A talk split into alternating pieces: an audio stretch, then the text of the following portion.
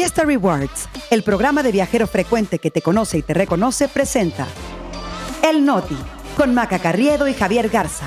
Las noticias para llevar.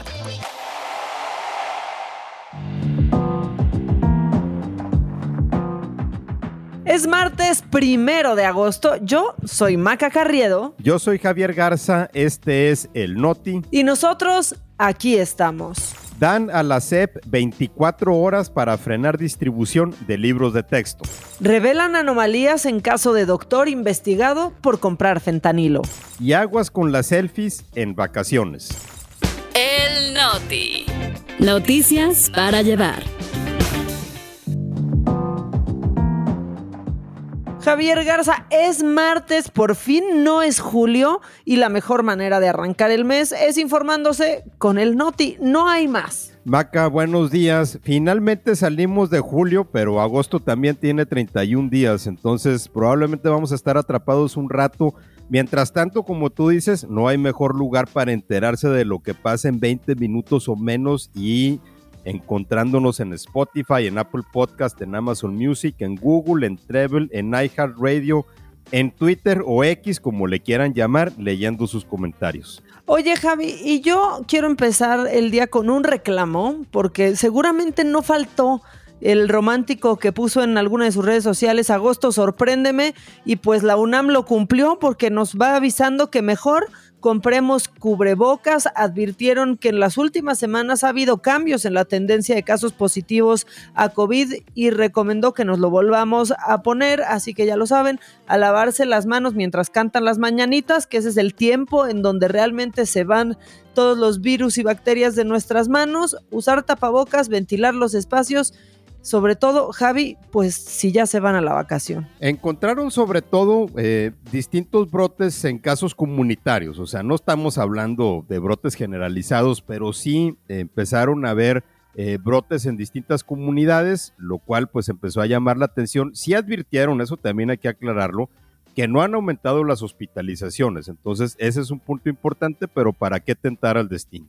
Y después de arrancar así el noti, vámonos ahora sí con toda la información. Ah, en el episodio de ayer les contamos que el gobierno pues se pasó por el arco del triunfo la orden de una juez para frenar la distribución de los nuevos libros de texto y que sus contenidos fueran revisados. Bueno, pues ahora un juzgado federal le dio 24 horas a la SEP para acatar esa orden judicial. Yo te iba a decir que apostáramos a ver si el gobierno la iba a cumplir, pero creo que no me la vas a aceptar porque ya sabemos cuál va a ser el resultado.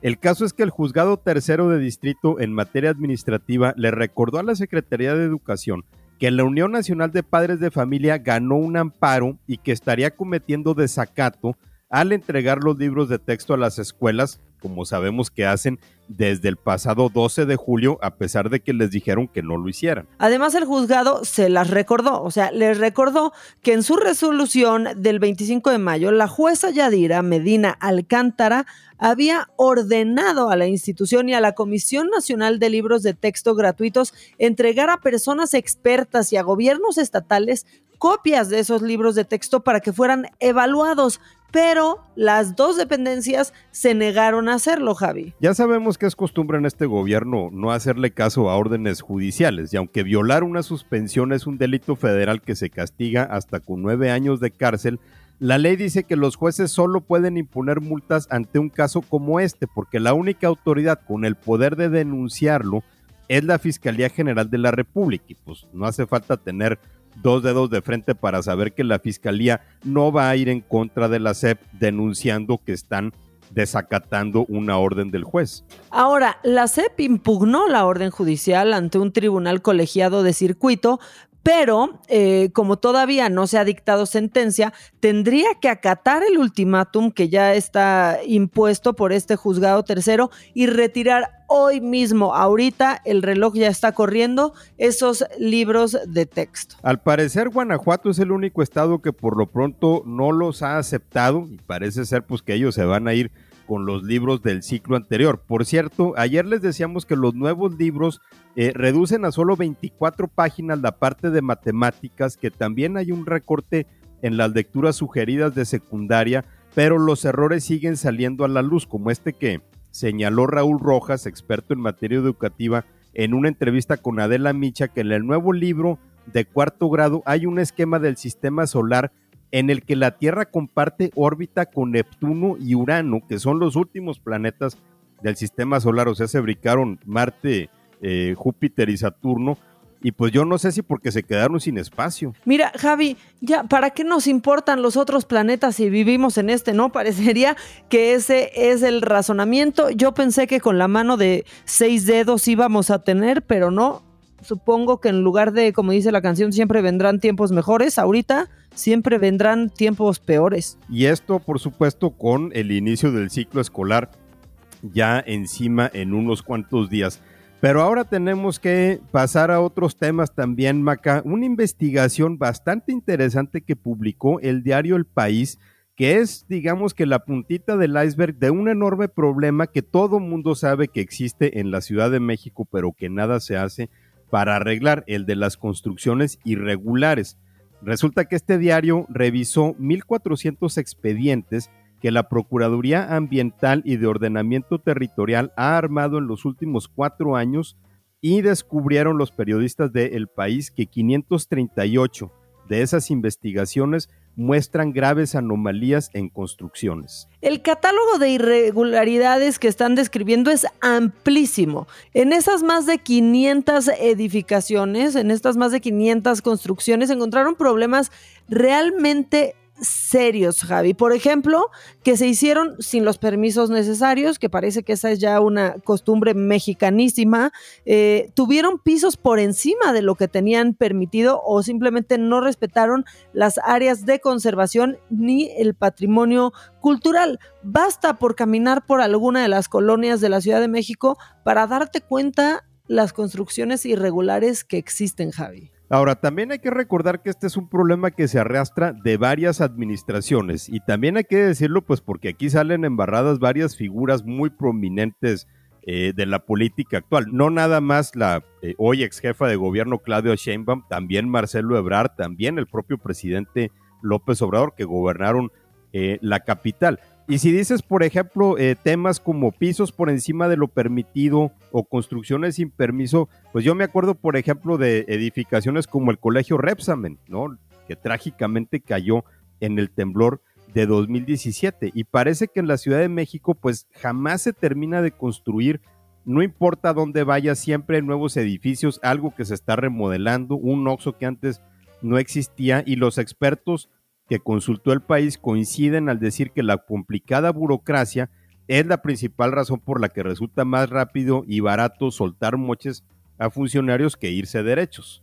Ahora, todas las alcaldías, Javi, salen raspadas, pero lo que dice esta investigación es que una de las alcaldías donde hay más irregularidades es la Benito Juárez. Y es que seguramente recordarán que la administración de Claudia Sheinbaum pues lanzó una pesquisa contra lo que llamó este cártel inmobiliario que consiste en una amplia red de funcionarios panistas aliados con contratistas y prestanombres que habrían otorgado mm, pues permisos a diestra y siniestra para construcciones ilegales. O sea, va haciendo digamos que se le van poniendo más piezas al rompecabezas, Javi, con este tema del cártel inmobiliario. De hecho, casi la mitad de los expedientes en donde el país encontró irregularidades, unos 200 edificios, fueron en la Benito Juárez, en donde se detectaron construcciones ilegales.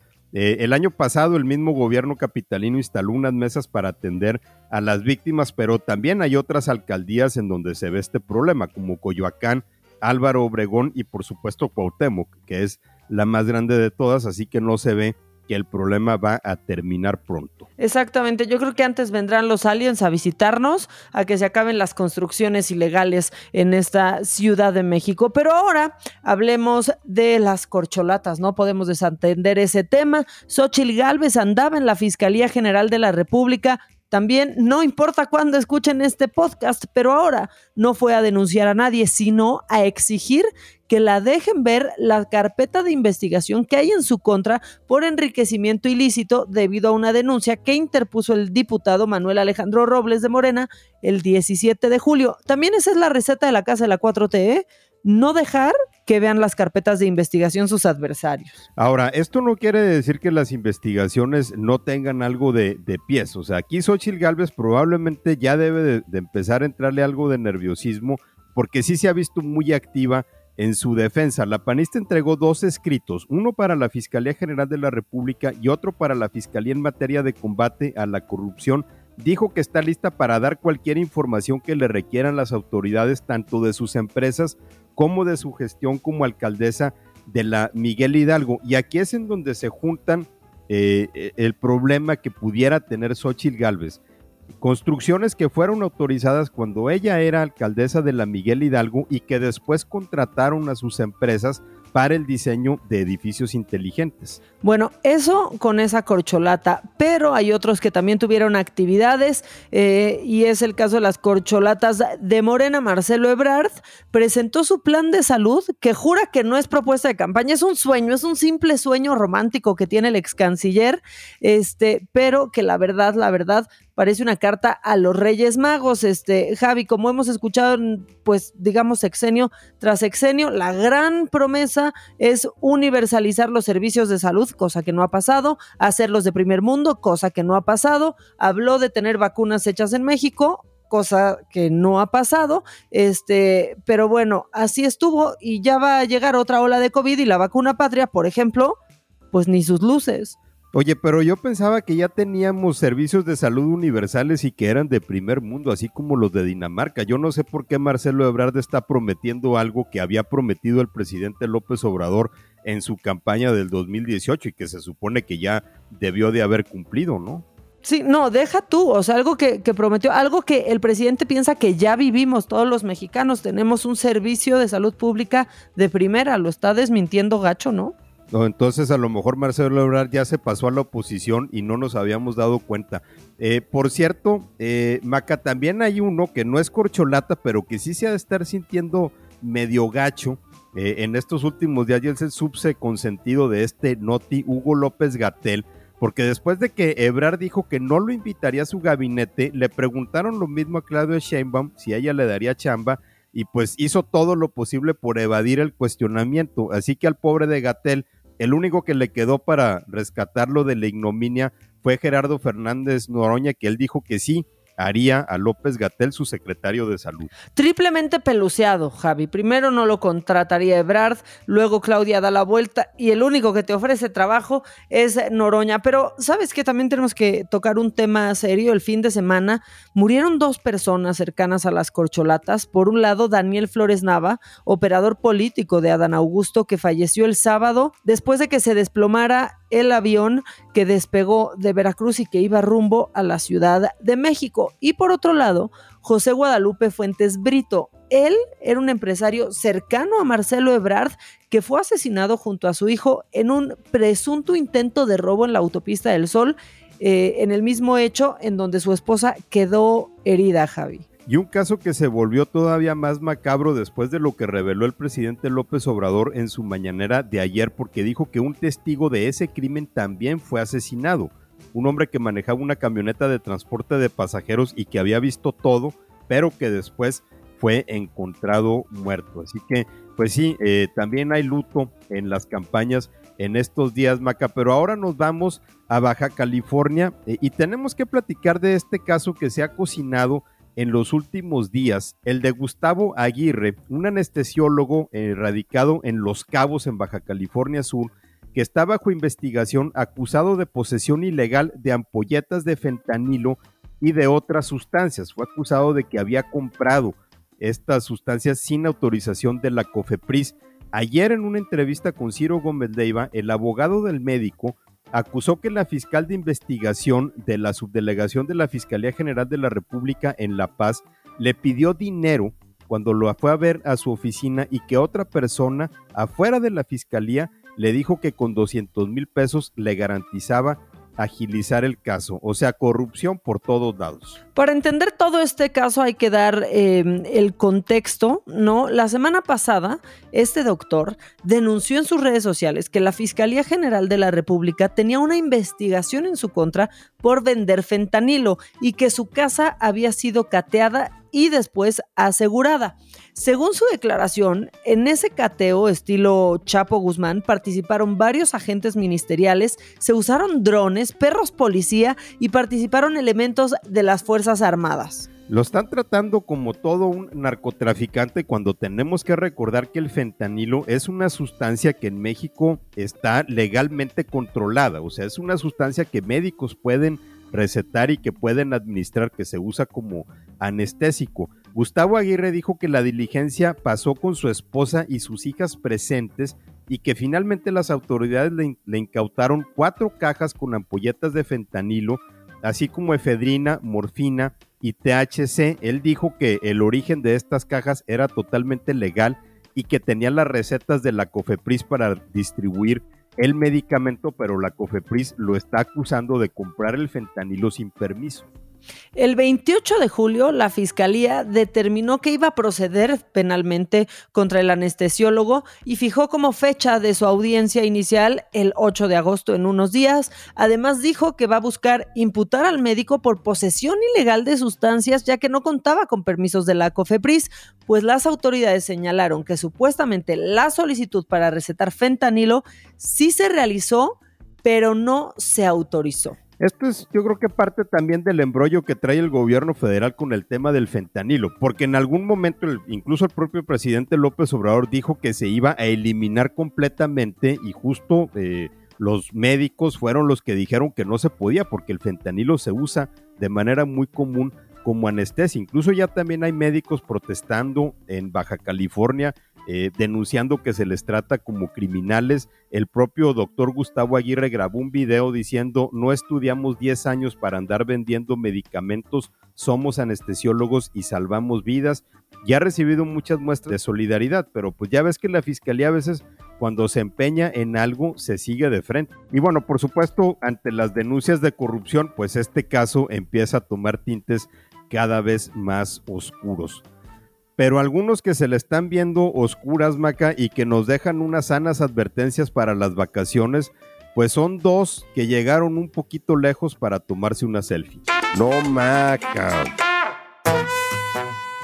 Así es, si lo tenemos que decir así, hay dos por uno en pendejos. Para cerrar el noti, hablaremos de estos casos donde, pues, hacerse el intrépido no sale nada bien. El primero es el de Remy Luchidi, un influencer francés eh, de 30 años, famoso por tomarse fotos en rascacielos y que pues murió al caer desde el piso 68 en un edificio de Hong Kong. No puedo decir que cuáles eran las probabilidades, Javi, porque eran muchísimas. Bueno, lo que pasa es que de esto vivía prácticamente este hombre, que resulta que se coló en un exclusivo complejo de departamentos en Hong Kong, le dijo al guardia que iba a visitar a un amigo en el piso 40, eh, agarró el elevador y subió. Minutos después ya estaba afuera del piso 68 de la torre a más de 200 metros de altura. Total que parece que el cuate se dio cuenta del error porque resulta que empezó a golpear el ventanal de un penthouse. Una persona de servicio doméstico dijo que llamó a la policía, pero fue la última vez que vio a este influencer con vida. Después hallaron el cuerpo, pues eh, ahora sí que en el suelo eh, y pues ya hemos platicado aquí en muchas ocasiones de los extremos a los que llega uno para querer sobresalir en redes sociales, pero esto sí es eh, el colmo. Todo por likes. Y el segundo caso es el de Sharat Kumar, un joven de 23 años que estaba a la orilla de una cascada en la India. Eh, sus amigos lo estaban grabando a la distancia, pero en un momento pues se resbala y es completamente arrastrado. La fuerza del caudal era tan veloz que ni siquiera se ve su cuerpo viajar en el agua, Javi. O sea, eh, la corriente simplemente lo sumerge y se lo lleva. Ahora, esto ocurrió hace más de una semana. De hecho, nos estuvimos enterando apenas ayer porque el cuerpo fue buscado durante una semana y apenas lo encontraron atorado en una roca a unos 100 metros del sitio donde se resbaló. Así que si todavía andan de vacaciones y andan buscando la mejor selfie, pues nada más tengan cuidado donde pisan. Así que no se anden por las ramas, por favor, y con los pies bien puestos en el, en el piso, Javi. Por eso, por eso siempre hay que andar bien aterrizados. Ya nos vamos, eh, recibimos agosto así de intensos, pero acompañados. Si se quieren poner en contacto con nosotros, estamos en redes sociales y los leemos usando el hashtag el noti. A Javi lo encuentran en en Instagram, Twitter y ahora X, porque vi que ya me cambiaron el logotipo de la, de la aplicación. Ahí estoy en arroba Jagarza Ramos. Y a mí me encuentran en todas esas también en arroba maca-online. Que tengan un gran día. Nos escuchamos mañana.